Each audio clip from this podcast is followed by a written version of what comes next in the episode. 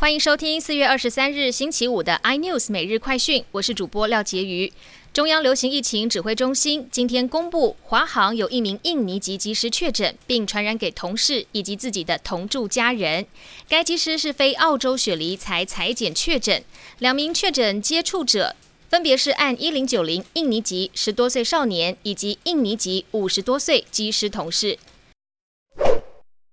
确诊的这三人足迹也陆续曝光。按一零九一，曾在四月十六日造访台北清真寺，该活动约有四百多人参与。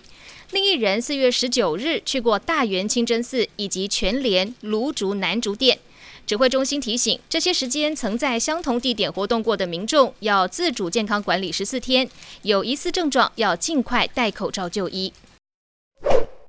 知名餐饮海底捞向来注重客人感受，不过加拿大分店却爆出每张桌子装有两个监视器，并将资料回传中国，引发了治安疑虑。对此，台湾海底捞发出四点声明，强调若违法，愿意承担。国民党立委李德维在立法院国事论坛中质疑万峦猪脚可能不是使用台湾猪，引来民进党立委的不满，纷纷要求李德维应该对此立即道歉。美国可口可乐公司前华裔工程师尤小荣涉嫌盗取饮品罐的涂料技术卖给中国企业，还获得了中国政府资助数百万美金，企图帮中国引进海外高阶人才。因此，尤小荣被以窃盗商业机密、经济间谍以及电信诈骗罪名起诉。